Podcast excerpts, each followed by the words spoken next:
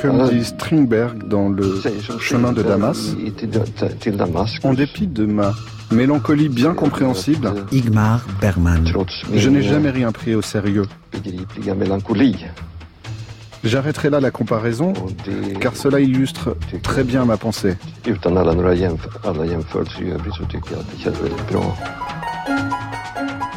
Ça peut pas faire de mal. Même si on écrit et ressent toute la saloperie du monde, déjà, du seul fait qu'on s'assied pour la décrire, qu'on pose sa plume sur du papier ou installe sa caméra, il y a déjà dans cela une jouissance qui fait qu'au fond, on éprouve une joie même à décrire des choses effrayantes. Lecture proposée par Guillaume Gallienne. Ça peut pas faire de mal. On était les semaines avant Noël. Monsieur Janson, le chauffeur en livrée de l'immensément riche tante Anna, était déjà venu apporter une foule de cadeaux. Un paquet attirait ma curiosité. Brun, plein d'angles et emballé dans un papier sur lequel il était écrit, c'est vrai, Frosners. Frosners, c'était une boutique d'appareils photographiques du centre-ville de Stockholm. Mais il ne vendait pas que cela. Il vendait aussi de véritables caméras cinématographiques. Et ce que je désirais par-dessus tout, c'était un cinématographe. Il y avait un an que j'étais allé au cinéma pour la première fois et que j'avais vu un film qui parlait d'un cheval, Black Beauty, je crois qu'il s'appelait comme ça, et que le film était tiré d'un célèbre livre pour enfants. Il passait au cinéma Sture. Nous étions installés à la Corbeille, au premier rang. C'est alors que pour moi, tout a commencé. J'ai attrapé une fièvre qui dure encore. Les ombres silencieuses tournent leur pâle visage vers moi. De leur voix inaudible, elles parlent à mes sentiments les plus secrets. Soixante ans ont passé, rien n'a changé, toujours la même fièvre. Ce souvenir ému est celui d'un grand cinéaste qui a révolutionné le septième art, Igmar Bergman. Né en 1918 à Uppsala en Suède, mort en 2007 à l'âge de 87 ans, sur l'île mythique de Faro, le réalisateur a tourné plus de 40 films et signé des chefs-d'œuvre comme Le Septième Saut, Les Fraises Sauvages, Persona, Cris et chuchotements, Fanny et Alexandre et bien d'autres. À l'occasion du centenaire de sa naissance, la Cinémathèque française rend actuellement hommage au cinéaste à travers une rétrospective qui se clôturera le 11 novembre prochain par la projection de l'un de ses plus célèbres films, Scène de la vie conjugale. Cinéaste et homme de théâtre, Ingmar Bergman ne cesse d'interroger, sur scène comme à l'écran, les limites de la représentation. Inspiré par son maître à penser, son compatriote Auguste Strindberg, il fait de l'intériorité de l'âme son sujet de prédilection.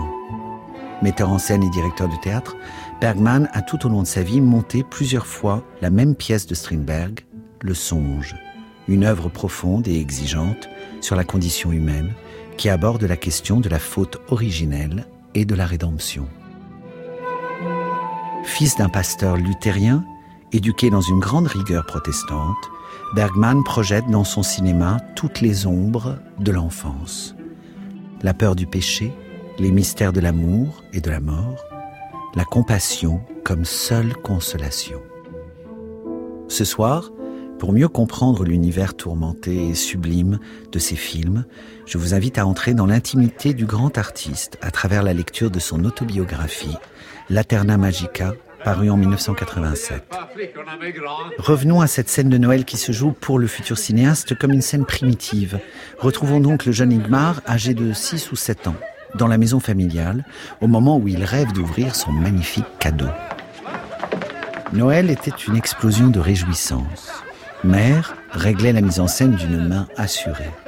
La maison était ouverte à tous ceux qui avaient envie de souhaiter un joyeux Noël au presbytère. On s'approchait ainsi du clou gastronomique, le dîner. La distribution de cadeaux se faisait autour de la table de la salle à manger.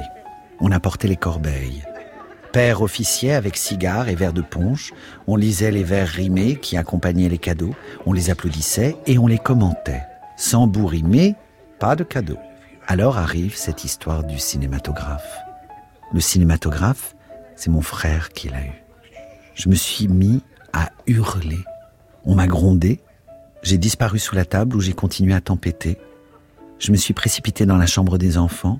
J'ai hurlé, j'ai juré, j'ai maudit, j'ai échafaudé des projets d'évasion et j'ai fini par m'endormir de chagrin.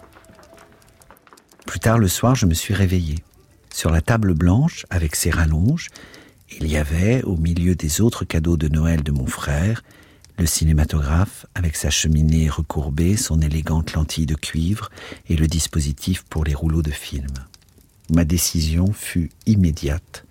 J'ai réveillé mon grand frère et je lui ai proposé une affaire. Je lui offrais mes 100 soldats de plomb contre son cinématographe. Comme Dag avait une grande armée et qu'il était toujours impliqué avec des activités guerrières avec ses amis, l'accord fut conclu à la satisfaction des deux parties. Le cinématographe était à moi. Ce n'était pas une machine compliquée. Comme source de lumière, il y avait une lampe à pétrole et la manivelle était reliée à une roue dentée et une croix de Malte. Au fond de la boîte, en tôle, un simple miroir. Derrière la lentille, un dispositif pour des projections en couleur. Une boîte violette rectangulaire accompagnait l'appareil. Elle contenait d'une part quelques images sur verre et d'autre part un bout de film sépia 35 mm. Il mesurait à peu près 3 mètres et il avait été collé pour former une boucle qui tournait sans fin. Il était indiqué sur le couvercle que le film s'appelait Frau Aule. Qui était cette Frau Aule? Personne ne le savait, mais il s'avéra plus tard qu'elle était un équivalent populaire de la déesse de l'amour dans les pays méditerranéens. Le lendemain matin, je me retirais dans l'immense penderie, attenant à la chambre des enfants, je posais l'appareil sur une caisse, j'allumais la lampe à pétrole, et je dirigeais le faisceau de lumière sur le mur peint en blanc. Puis je chargeais le film. L'image d'un pré apparut sur le mur. Sur ce pré, une jeune femme dormait dans une robe apparemment folklorique. Quand je tournais la manivelle, il m'est impossible d'expliquer ça. Je ne trouve pas de mots pour décrire mon excitation, mais je peux à n'importe quel moment me rappeler l'odeur du métal chaud, de l'antémite et de la poussière dans la penderie, la manivelle dans ma main et ce rectangle qui tremblotait sur le mur. Je tournais la manivelle, la fille se réveillait, elle s'asseyait, elle se levait lentement, elle étendait ses bras, elle se retournait et disparaissait à droite. Si je continuais à tourner la manivelle, la fille était de nouveau couchée, elle se réveillait et elle refaisait exactement les mêmes gestes. Elle bougeait. Ce que l'enfant découvre est un élément essentiel du cinéma comme du théâtre, la répétition. Quelques pages plus loin, l'adolescent qui est devenu Ingmar Bergman vit ses premières émotions théâtrales. Il en garde le souvenir d'une frontière invisible et mystérieuse entre la réalité et la scène. Une découverte dont il fera plus tard le dogme de son travail. Le cinéaste évoquera l'anecdote suivante dans l'un de ses derniers films après la répétition, plus de 50 ans plus tard. Lorsque j'ai eu 12 ans, on me donna la permission d'accompagner un musicien qui jouait du Célesta derrière la scène dans Le Songe de Strindberg. Cette expérience fut pour moi comme un embrasement. Soir après soir, caché dans la cabine du machiniste, j'assistais à la scène de ménage entre l'avocat et la fille d'Indra. C'était la première fois que j'éprouvais la magie du comédien. L'avocat tenait une épingle à cheveux entre le pouce et l'index. Il la tordait, la redressait, la brisait. Il n'y avait pas d'épingle, mais je la voyais. L'officier se tenait derrière la porte du décor en attendant d'entrer en scène. Il se penchait en avant et regardait le bout de ses chaussures, les mains dans le dos.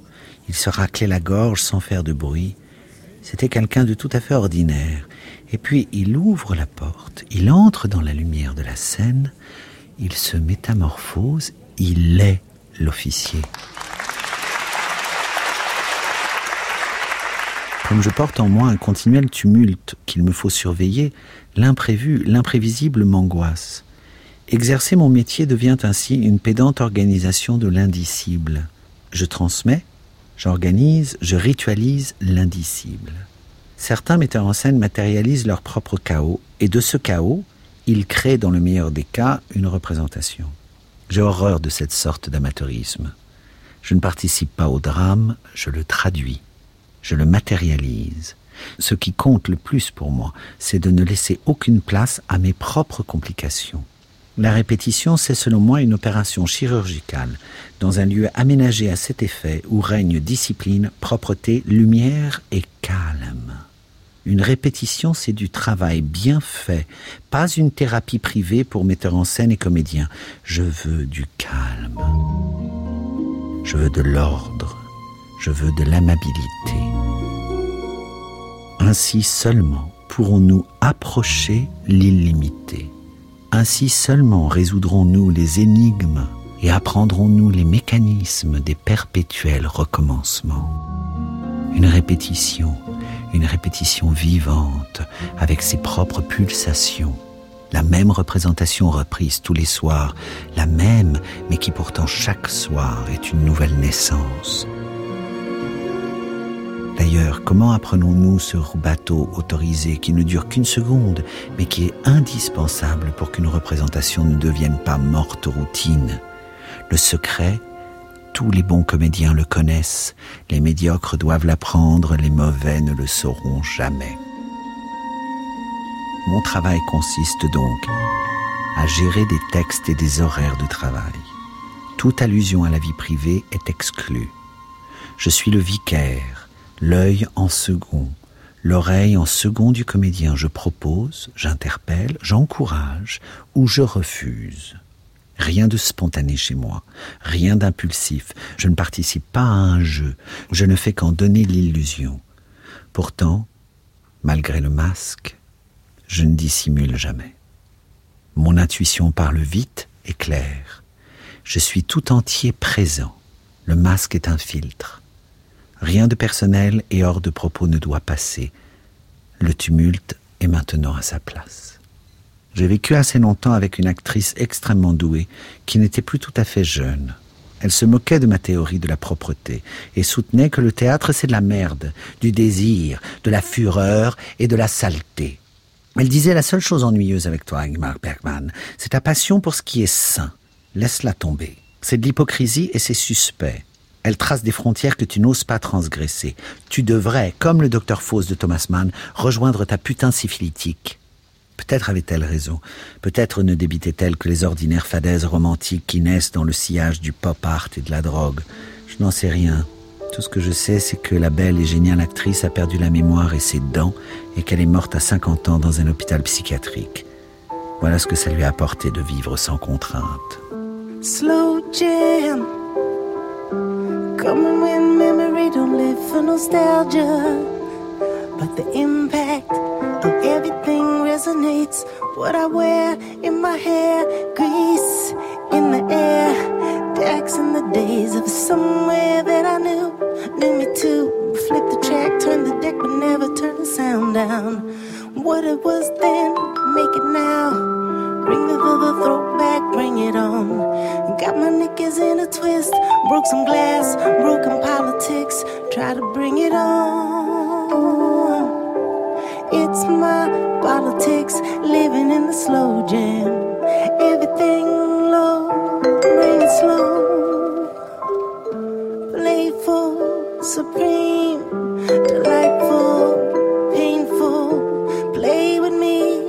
synchronized.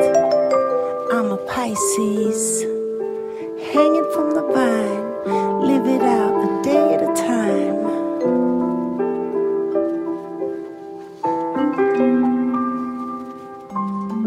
My name is Nana.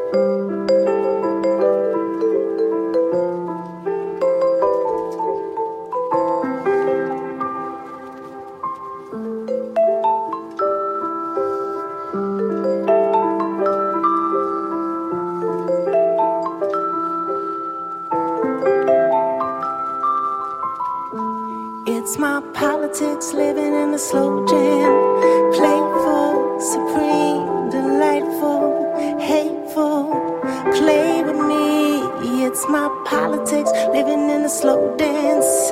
Synchronized devotion, I'm a Pisces, hanging from the vine. Live it out a day at a time. It's my politics, living in a slow jam. Playful. It's my politics living in a slow jam. You can take me to the Garden of Eden,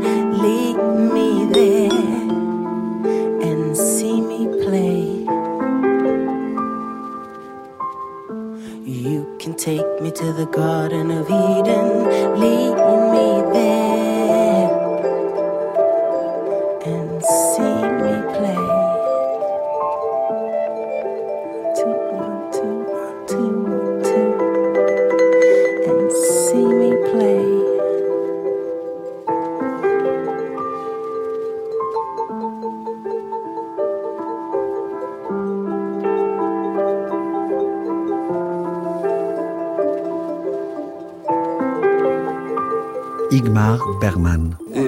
S'il y a une frontière précise entre la vie et la mort, je l'ai développée dans Cris et chuchotements, où un personnage défunt, justement, ne pouvait se libérer de ceux qu'il aimait et hésitait à faire ce saut dans l'inconnu, bien qu'il fût mort.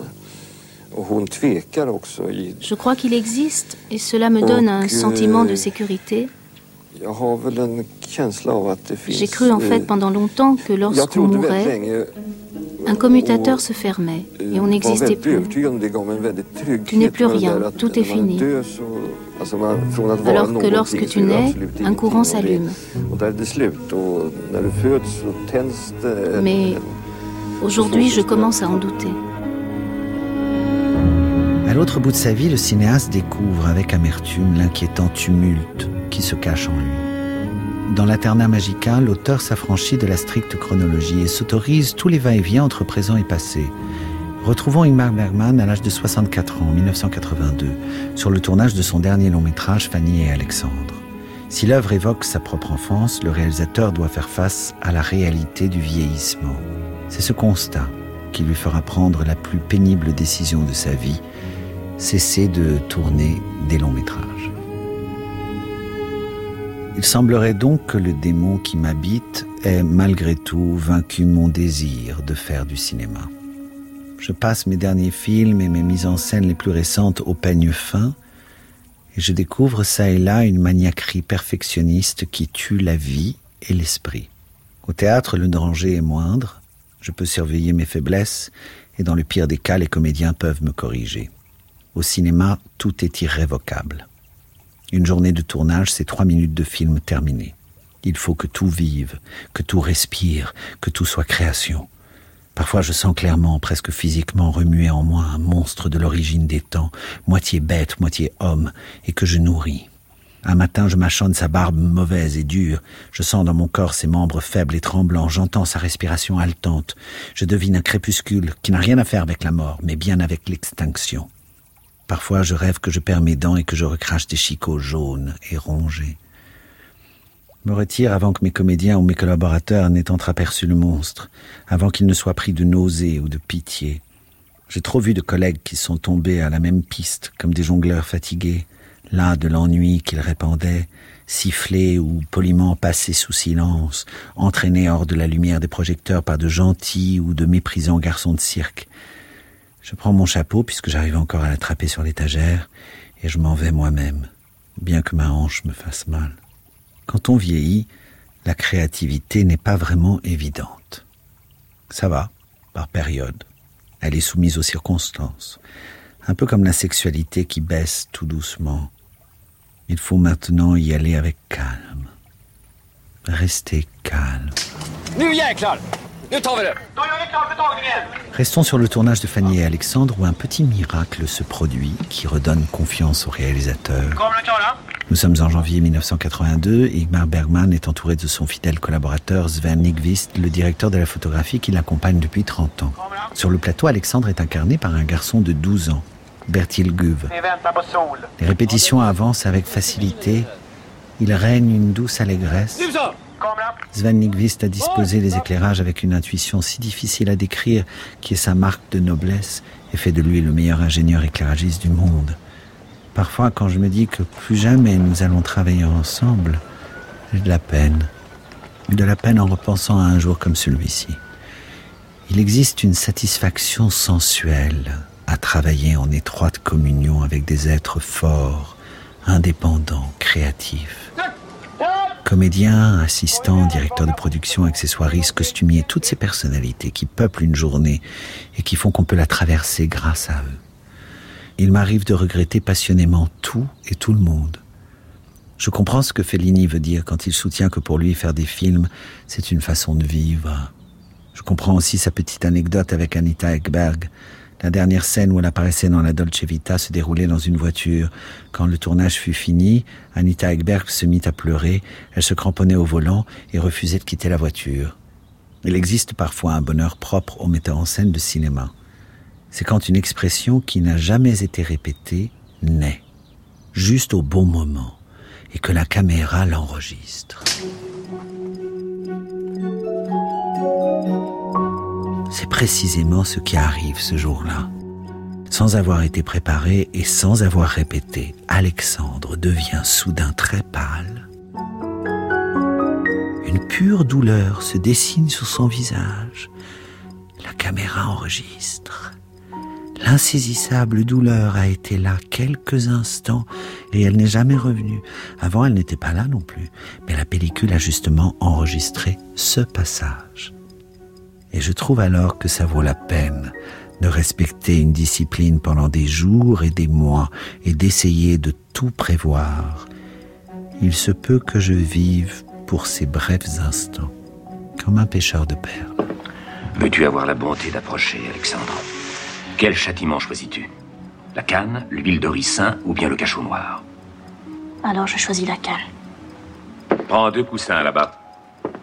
Mets-les sur la table à présent. Baisse ton pantalon, Alexandre. Et maintenant, penche-toi.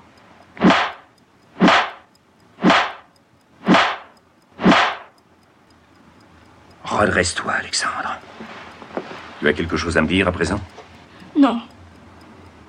Tu as à me demander pardon de tes fautes. Je refuse de le faire. Tu refuses de le faire. Dans ce cas, je vais devoir te battre jusqu'à ce que tu changes d'avis. Épargne-nous, je t'en prie, cette triste expérience. Jamais je ne demanderai pardon. Jamais. Eh bien, je suis sûr du contraire. Non. Alors penche-toi donc, Alexandre. Non, assez Si au théâtre, Ingmar Merman est fasciné par le songe de Strindberg, le cinéma est pour lui un rêve peuplé de grandes idoles. Le film est un rêve. C'est pourquoi Tarkovsky est le plus grand de tous. Il se déplace dans l'espace des rêves avec évidence. Il n'explique rien d'ailleurs. Que pourrait-il expliquer? C'est un visionnaire qui a réussi à mettre en scène ses visions grâce aux médias qui est le plus lourd, mais aussi le plus souple de tous. J'ai frappé toute ma vie à la porte de ces lieux où il se déplace avec tant d'évidence. Quelques rares fois seulement je suis arrivé à m'y glisser. La plupart de mes efforts conscients ont abouti à des échecs gênants. L'œuf du serpent, le lien, face à face et ainsi de suite. Fellini, Kurosawa et Buñuel circulent dans les mêmes quartiers que Tarkovsky. Antonioni était sur le bon chemin, mais il s'est perdu, étouffé par son propre ennui. Méliès s'est toujours trouvé là, sans jamais y penser. Seulement lui, c'est un magicien de métier. Le cinéma en tant que rêve, le cinéma en tant que musique.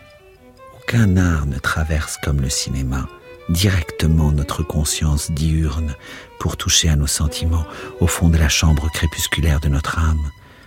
Une petite misère de nerfs optiques, un choc, 24 images lumineuses par seconde, entre ces images, le noir, mais notre nerf optique n'enregistre pas le noir. Lorsque je suis à la table de montage et que je passe le film, image après image, je ressens encore la vertigineuse magie de mon enfance. Je suis dans la penderie. Je tourne lentement la manivelle. L'une après l'autre, je fais passer les images. J'enregistre en moi-même les imperceptibles changements. Je tourne plus vite la manivelle et voilà un geste Qu'elles se taisent ou qu'elles parlent, ces ombres s'adressent directement à la chambre qui est en moi la plus secrète. L'odeur du métal chaud, l'image qui vacille, qui scintille, le cliquetis de la croix de Malte, la manivelle dans ma main.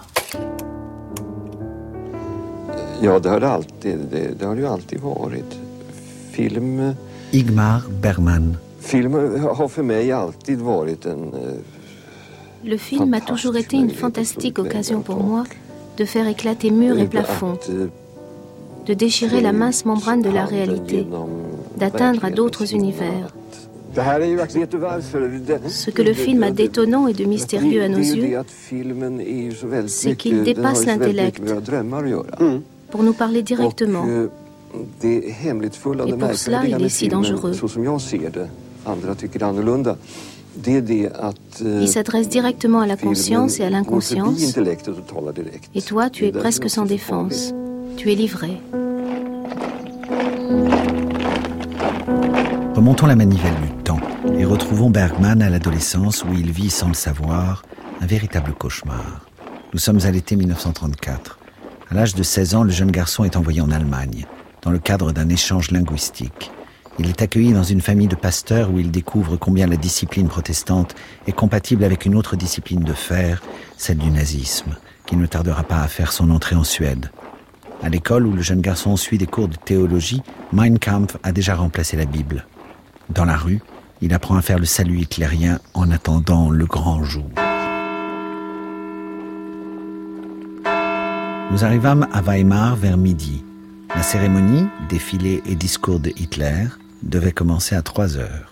Déjà la ville bouillonnait d'une joyeuse excitation, des gens en habits du dimanche ou en uniforme se promenaient dans les rues, des orchestres jouaient partout, les maisons étaient recouvertes de guirlandes de fleurs et de banderoles, les cloches des églises sonnaient, les graves cloches protestantes comme les joyeuses cloches catholiques. Une grande fête foraine s'était installée sur l'une des vieilles places. À l'opéra on annonçait en gala le Rienzi de Wagner, il serait suivi d'un feu d'artifice. Moi et la famille du pasteur nous fûmes placés près de la tribune d'honneur. À trois heures précises, on entendit approcher quelque chose qui ressemblait à une tempête. Le bruit, sourd, terrifiant, se répandait à travers les rues, battait les façades des maisons, loin, tout au fond, dans le prolongement de la place. Un cortège de voitures noires rampait, le fracas montait, il couvrit l'orage qui venait d'éclater. La pluie tombait comme un rideau transparent. Les coups de tonnerre claquaient au-dessus de la place des fêtes. Personne ne s'occupa de l'orage. Toute l'attention, toute l'exaltation, toute cette béatitude se concentrait autour d'un seul personnage.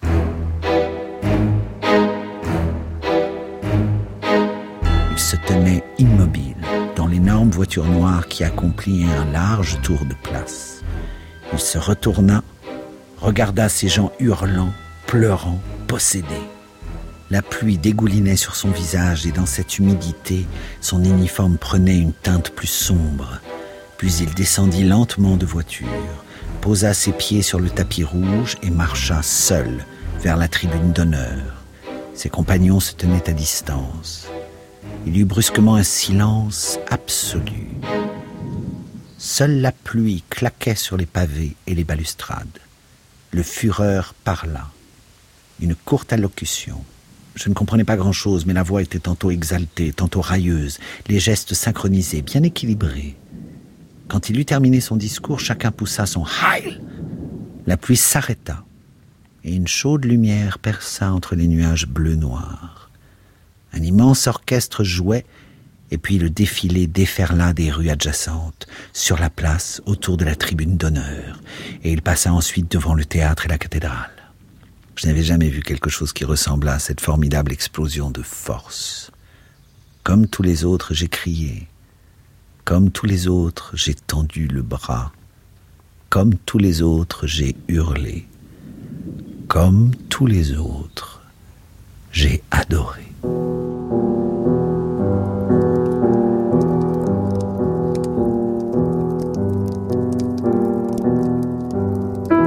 Revenons au cinéma et à la passion de Bergman pour d'autres idoles, les femmes.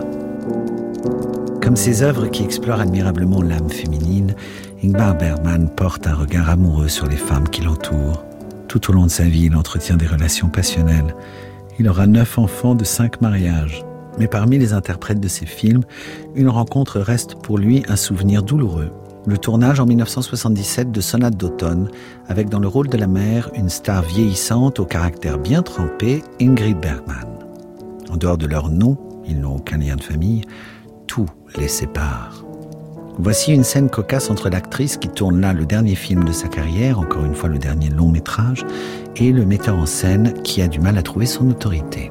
Ma chère petite Eva, c'est tout ce que tu trouves à dire Non, simplement je suis très émue. Tu as aimé Je t'aime, toi Excuse-moi, je ne comprends pas. Tu ne veux pas jouer à autre chose maintenant qu'on est si bien? Non, je veux savoir quelles sont mes fautes. Tu ne fais aucune faute. Pourtant, je sens bien que tu n'as pas aimé la façon dont j'ai joué ce prélude. Chacun ses conceptions, c'est très personnel. C'est bien ce qui m'intéresse. Je veux connaître les tiennes. Ingrid Bergman joue le rôle d'une pianiste célèbre. Tous les pianistes ont souffert du dos, excepté peut-être Rubinstein. Un pianiste qui souffre du dos s'allonge volontiers par terre. Je voulais qu'Ingrid soit couchée par terre sur le dos au cours d'une de ses explications avec sa fille interprétée par Lee Woolman. Ingrid se mit à rire. Mais tu es complètement fou, mon pauvre Ingmar. C'est une scène sérieuse. Je ne peux pas jouer une scène sérieuse en étant couché par terre. Ça va être ridicule. Le public rira. Déjà qu'il n'y a guère de choses qui fassent rire dans cette lamentable histoire, mais pourquoi faut-il absolument que tu fasses rire les gens au mauvais moment? Peux-tu me le dire? Notre tournage, extrêmement délicat, commença sous d'inquiétants auspices. Les compagnies d'assurance refusaient d'assurer Ingrid parce qu'elle avait déjà été opérée d'un cancer. Une semaine après le début des prises de vue, on nous fit savoir de Londres, où Ingrid s'était rendue pour un contrôle de routine, qu'on avait découvert de nouvelles métastases et qu'il fallait qu'elle revienne aussitôt pour subir encore une opération. Elle répondit que son intention était de terminer d'abord le film. Elle continua son travail comme si de rien n'était. La rouspétance des premiers jours se changea en une courageuse critique sur le plan professionnel. Elle m'accusa de manquer de franchise et elle me força à lui parler clairement. Je lui ai alors dit exactement ce que je pensais. Nous nous sommes disputés et chaque fois qu'elle l'a désiré, nous avons visionné des rushs. Au studio, elle était extrêmement disciplinée. Une fois qu'elle avait manifesté son opposition, en général, elle se soumettait et se trouvait même stimulée par le fait que quelqu'un d'autre décide. Mais un matin, elle s'est violemment retournée vers moi et elle m'a donné une gifle.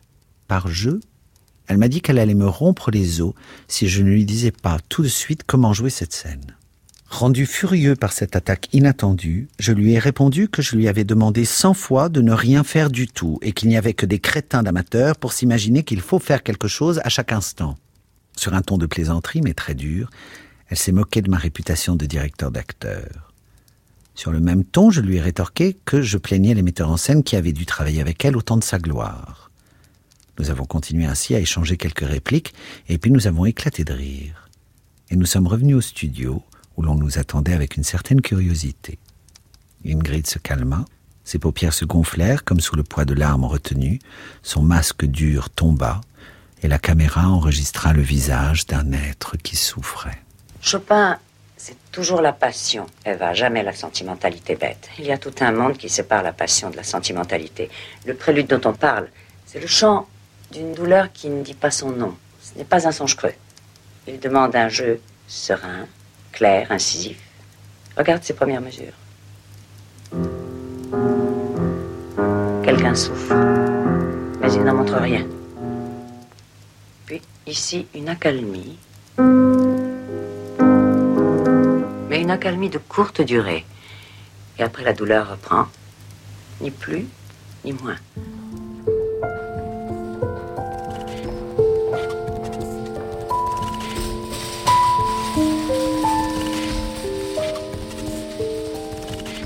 Retrouvons Ingmar à l'âge de 10 ans.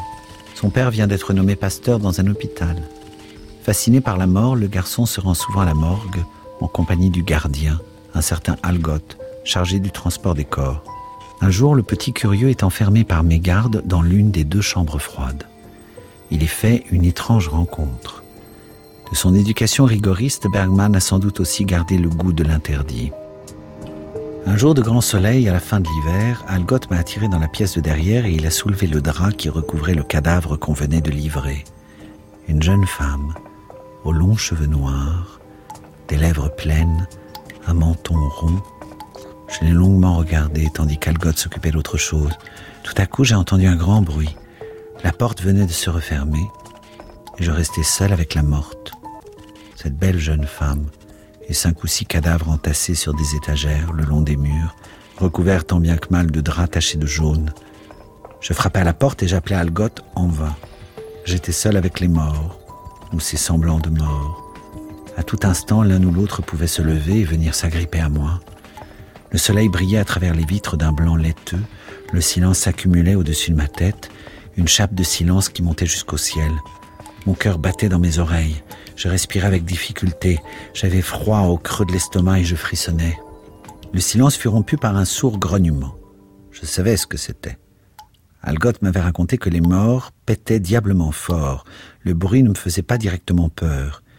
Quelques silhouettes passèrent devant la chapelle, j'entendais leurs voix, je les entrevoyais à travers les vitres dépolies. À mon propre étonnement, je n'ai pas crié. Je suis resté immobile, je me suis tu. Les silhouettes disparurent, les voix s'éloignèrent. Je venais d'être saisi par un désir violent qui me brûlait, me démangeait. Je me suis levé, je me suis senti poussé vers l'autre pièce avec les morts, celle réservée aux autopsies. La jeune femme qu'on venait de traiter était couchée sur une table en bois au milieu de la pièce. J'ai retiré le drap et j'ai dénudé la femme. Elle était entièrement nue, si l'on accepte un pansement qui allait de sa gorge au pubis. J'ai levé la main et je lui ai touché l'épaule. J'ai entendu parler du froid de la mort, mais la peau de la fille n'était pas froide, elle me brûlait.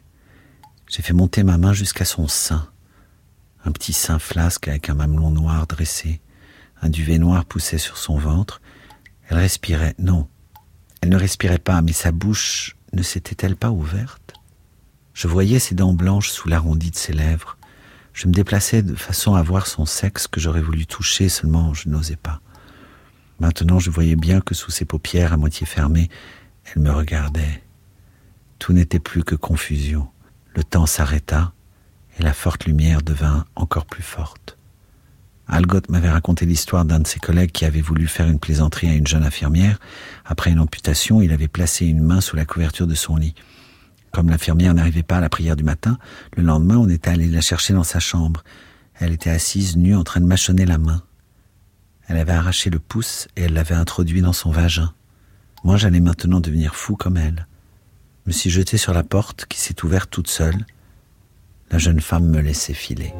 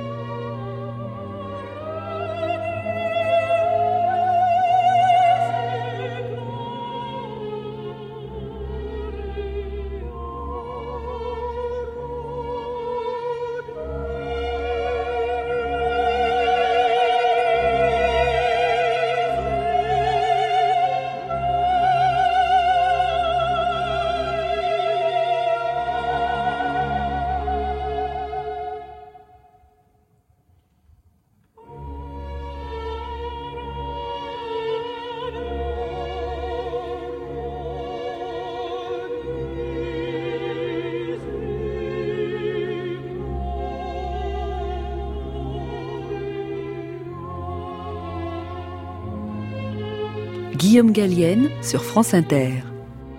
Un peu de lecture, ça peut pas faire de mal. Igmar Bergman. Oui, je suppose que lorsque j'étais enfant, j'étais aussi comme maintenant, mais peut-être plus peureux encore, plus inquiet, avec des terreurs effroyables. Contrairement à ce que l'on pourrait imaginer, j'ai eu une jeunesse pourtant agréable. Nous avions en réalité reçu des signaux doubles. D'une part, il y avait cette attitude positive dans la vie, bien ancrée dans la terre, et nous, enfants, jouissions d'une certaine indépendance. Et puis tout d'un coup, des punitions incompréhensibles, des sermons, des confessions à faire. Je crois que tout cela était très difficile à comprendre pour un enfant. Remontons encore un peu le temps. Un autre souvenir traumatique hante le réalisateur. Trois ans plus tôt, le petit garçon de 7 ans passe ses vacances d'été dans la maison de sa grand-mère. Un jour, ses parents lui rendent visite et son père décide de l'emmener à la pêche. L'enfant n'ose contredire son père, un homme tyrannique et brutal, qui assène des punitions corporelles comme condition de la grâce et du pardon. C'est en 1962, dans son film Les Communions, que le cinéaste réglera ses comptes avec la figure du père, un père qu'il refusera d'aller voir à l'hôpital sur son lit de mort en 1965. Mais revenons à l'été 1925. Père et fils partent à bicyclette, le jeune Igmar installé sur le porte-bagages. Lorsqu'ils approchent d'une côte, l'enfant descend de vélo et marche pieds nus dans les herbes qui lui écorchent les mollets. Après une longue descente, ils arrivent enfin au débarcadère pour traverser le fleuve. Quelques carrioles avec des gens qui se rendaient à l'église, un vieux bonhomme et sa vache sale, des garçons qui allaient se baigner et pêcher des perches attendaient déjà le bac. L'embarcation, qui est plate, glisse sur les eaux sombres et tourbillonnantes du fleuve qui transportent des grumes qui viennent heurter les flancs avec un bruit sourd. Aussitôt, Père se met à causer avec les femmes d'une des carrioles. Je m'assois sur le plancher à la proue du bac et je plonge les pieds dans l'eau qui, en plein été, est encore glaciale et qui coule, brune et aspirante autour de mes jambes et de mes pieds. Depuis mon enfance, le fleuve existe dans mes rêves, toujours sombre, toujours tourbillonnant, les grumes répandant une odeur d'écorce et de résine, dans le courant très vif, elles tournent lentement, et des pierres tranchantes et menaçantes montent des profondeurs et crèvent le miroir sombre des eaux. Soudain, quelqu'un m'attrape par les épaules et me rejette en arrière. Au même moment, je reçois une violente gifle. Père était furieux. Je t'ai interdit de faire ça, tu le sais. Tu ne comprends donc pas que l'eau peut t'entraîner Une nouvelle gifle. Je n'ai pas pleuré, non, pas devant ces inconnus. Je n'ai pas pleuré, mais je l'ai haï. Ce salaud qui me tape dessus sans arrêt, je vais le tuer. Je ne lui pardonnerai jamais. Une fois qu'on sera rentré, j'inventerai quelque chose pour le torturer et le faire mourir. Il me suppliera d'avoir pitié, et moi, je l'écouterai hurler de peur. Les grumes cognaient contre le bac, l'eau bruissait, je me mis à l'écart père aidait les hommes à faire avancer le bac. Il tirait sur le lourd morceau de bois. Il était en colère, je le voyais. Nous avons atteint l'autre rive. L'eau a balayé les planches. Les carrioles sont montées sur la berge. Père prenait congé. Il liait si facilement connaissance. Les garçons qui s'en allaient à la pêche récupérèrent leur canne en ricanant. Viens donc, imbécile, me dit Père d'une voix aimable. Je ne bougeais pas. Je détournais mon regard. Quand Père prenait une voix aimable, il était tentant de pleurer. Il s'approcha et me donna une petite tape dans le dos. Tu ne comprends donc pas que j'ai eu peur Tu aurais pu te noyer. Il me donna une nouvelle petite tape. Puis il prit la bicyclette et la fit rouler sur les planches mouillées du bac. Le passeur faisait monter d'autres personnes qui repartaient dans l'autre sens. Père étendit sa grande main capable de nous fouetter à coups de verge. Ma fureur m'abandonna en une seconde. Il avait eu peur, c'était compréhensible. Si on a peur, on se fâche, ça je le comprenais. Maintenant, il était gentil, il avait tapé trop fort et il le regrettait. Nous approchons de la fin des mémoires d'Ingmar Bergman. Dans son dernier chapitre, le cinéaste affronte le souvenir de sa mère, Karine, une infirmière au cœur dur qui repoussait ses accès de tendresse. Il sait que sa mère fut amoureuse d'un autre homme, qu'elle aurait aimé quitter son père. Mais dans la maison du pasteur ouverte à tous, il fallait être une famille modèle et observer les règles de la bienséance. À l'âge de raison, l'enfant s'était réfugié sous une carapace de haine. Cinquante ans plus tard, un jour de décembre, le réalisateur vient écouter une messe de Noël dans l'église où officiait son père. Il se rend au presbytère, leur ancienne maison familiale, désormais déserte et silencieuse. Ses parents sont décédés depuis longtemps. L'homme mûr laisse soudain éclater sa colère. En proie à une hallucination, il croit s'adresser à sa mère. En réalité, il la revoit sur son lit de mort. Dans ce face-à-face fantasmé, le cinéaste déploie tout son art de la mise en scène. Mère s'allonge sur le lit recouvert d'un dessus de lit rouge sombre et elle remonte sur elle un châle bleu-gris. Pour s'excuser, elle dit ⁇ Je suis encore fatiguée. Pourquoi est-ce que tout a si mal tourné? Est-ce le blocage bergmanien ou autre chose? Au lieu de visage, nous a-t-on donné des masques à porter? Au lieu de sentiments, nous a-t-on inculqué l'hystérie Au lieu de la tendresse et du pardon, nous a-t-on abreuvé de honte et de culpabilité Et l'amour? Je sais, on n'utilise pas ce genre de mots dans notre famille. Père parle de l'amour de Dieu quand il est à l'église, mais ici à la maison, qu'en était-il de nous? Comment nous sommes-nous sortis de ce cœur partagé, de cette haine contenue? Tu devrais parler de cela avec quelqu'un d'autre. Moi, je suis trop fatigué. Mère, j'ai une question importante à poser. Il y a plusieurs années, je crois que c'était en 1980 pendant l'été, j'étais assis dans mon bureau à Faro, il pleuvait, une de ces tranquilles pluies d'été qui tombent toute la journée et qui finissent par ne plus exister. Je lisais et j'écoutais la pluie. J'ai alors senti que mère était là, près de moi, qu'il me suffisait d'étendre la main pour toucher celle de mère. Je ne m'étais pas endormi, c'est sûr. Je savais que mère était avec moi dans la pièce. Ou était-ce seulement dans mon imagination Je n'arrive pas à comprendre. Et maintenant, je pose la question.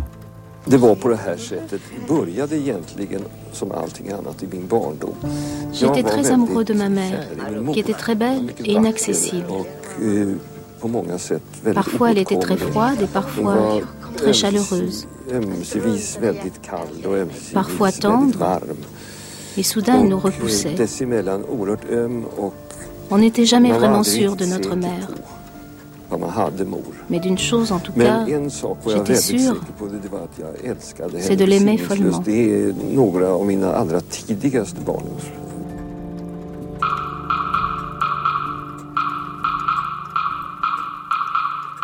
Je dédie cette émission à Thibaut Paulina, dont c'est l'anniversaire. Joyeux anniversaire Thibaut. Ça peut pas faire de mal. Cette émission a été réalisée par Xavier Pestugia avec Manuel Couturier à la technique. Elle a été préparée par Estelle Gap, Fanny Leroy et Claire Tesser. À noter le mercredi 7 novembre à 19h à l'Institut suédois rue Payenne à Paris, Lynn Ullmann présentera son livre Le registre de l'inquiétude publié chez Actes Sud et rendra hommage à son père. À noter également ce soir à 20h30, la Cinémathèque française vous propose de découvrir le fameux making-of de Sonate d'automne avec Ingrid Bergman. Bonne soirée, bon film et à la semaine prochaine.